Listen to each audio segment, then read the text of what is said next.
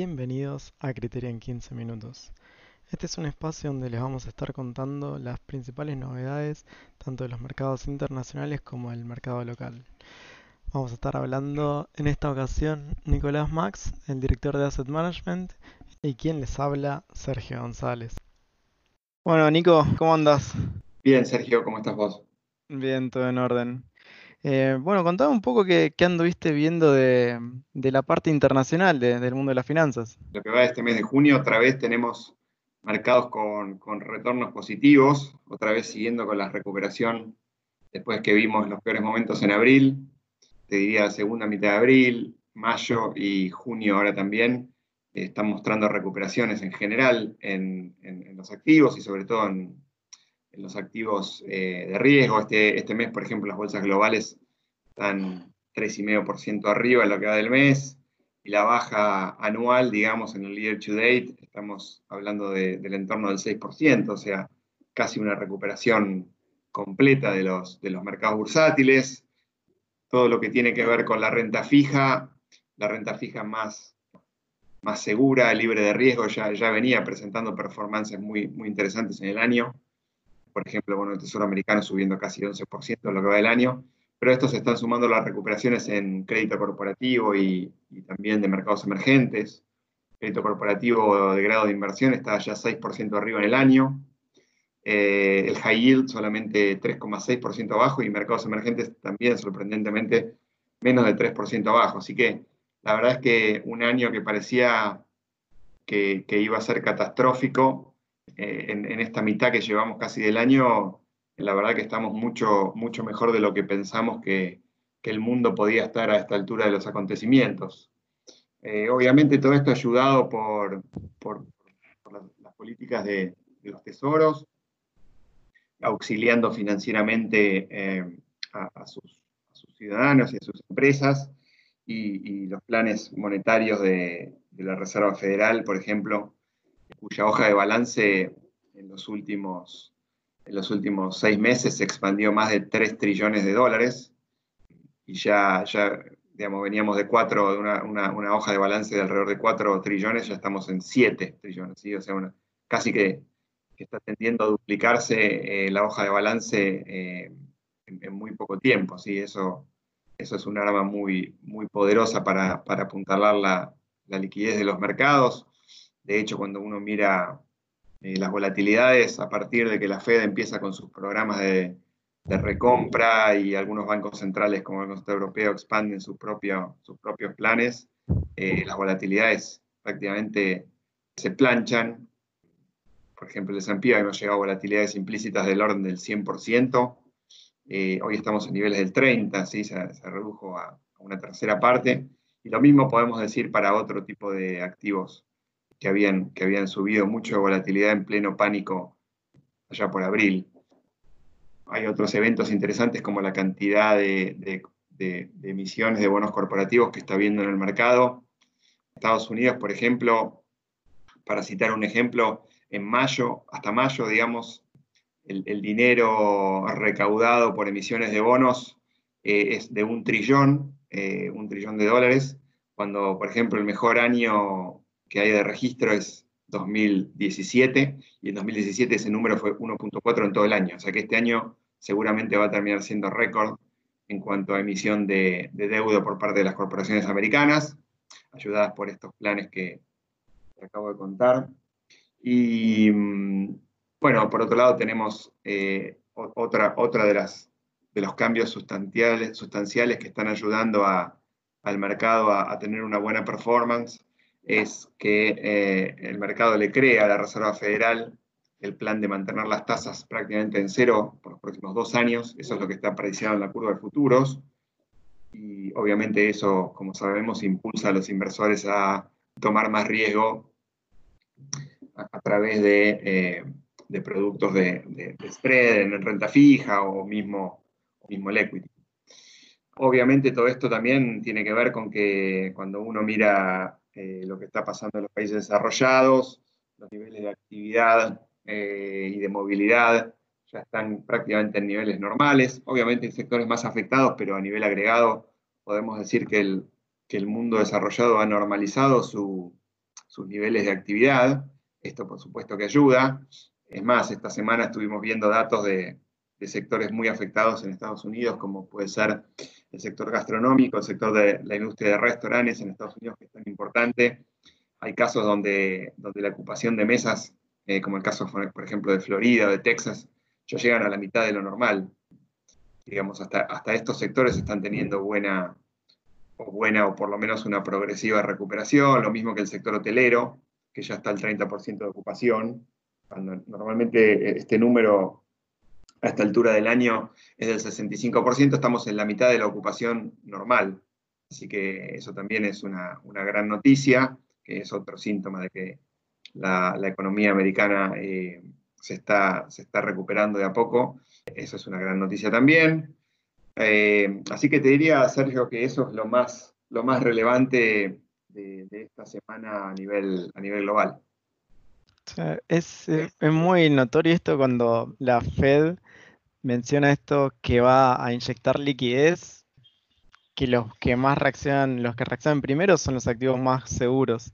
eso es lo que vemos en, en lo que mencionaste, los bonos corporativos, que están marcando 6 puntos de retorno positivo, cuando todavía las bolsas, si bien ya están algunas a punto de pasar a terreno positivo, hay otras que todavía tienen dos dígitos negativos, pero como que los activos seguros son donde el, mercado ya puso un pie y parece que, se va a empezar a, expandir. Y como dijiste, me parece fundamental que, el mercado le crea eh, a la Fed para, para esto.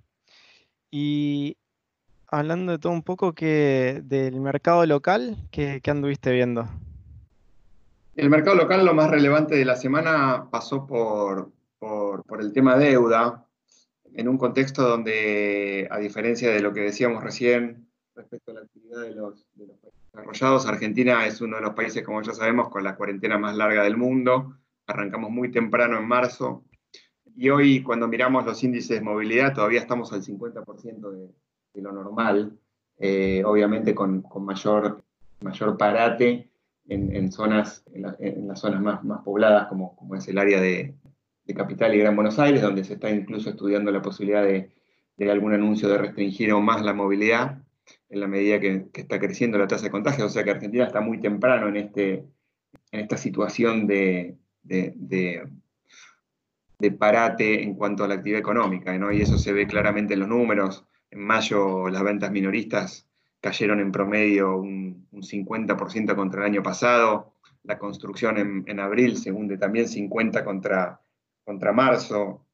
La industria caída del 18% de, abril a marzo, de marzo a abril, perdón, todas caídas sin precedentes.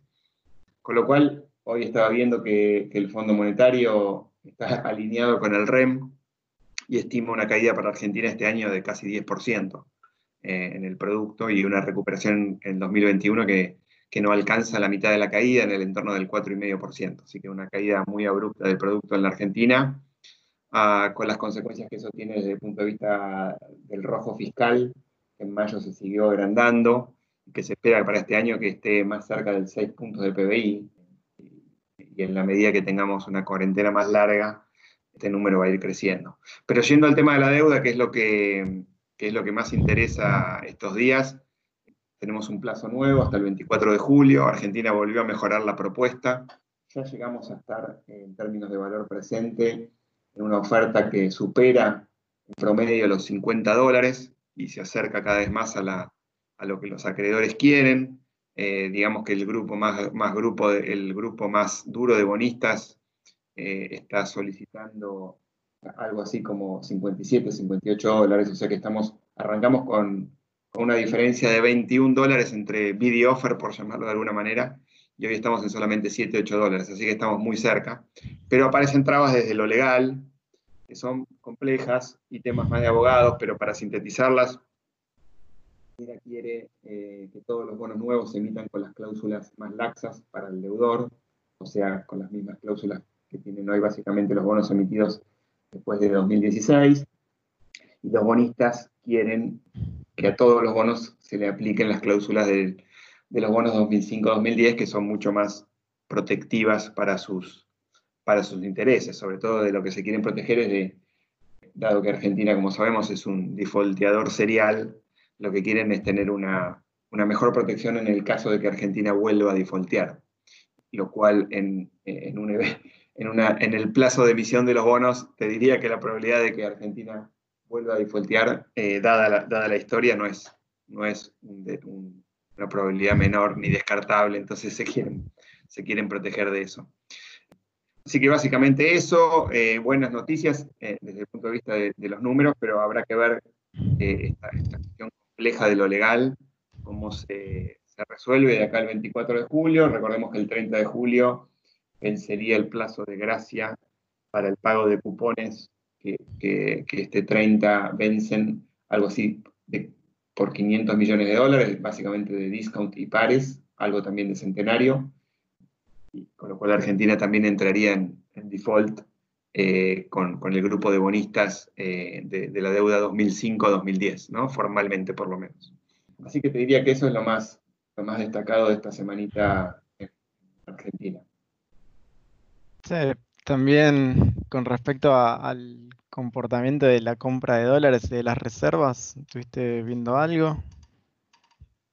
Sí, eso es un buen punto que señalás, porque gracias a las restricciones que, nuevas que se, pusieron, eh, sobre todo para trabar todo lo que tiene que ver con la negociación del contado con liquidación eh, y, la, imposibilidad de operar en los dos mercados al mismo tiempo, eh, lograron que hacer que el central comprara alrededor de este mes alrededor de 800 millones de dólares de reservas, con lo cual eh, de alguna manera recuperó, si se quiere, la mitad de lo que había perdido en los dos meses previos.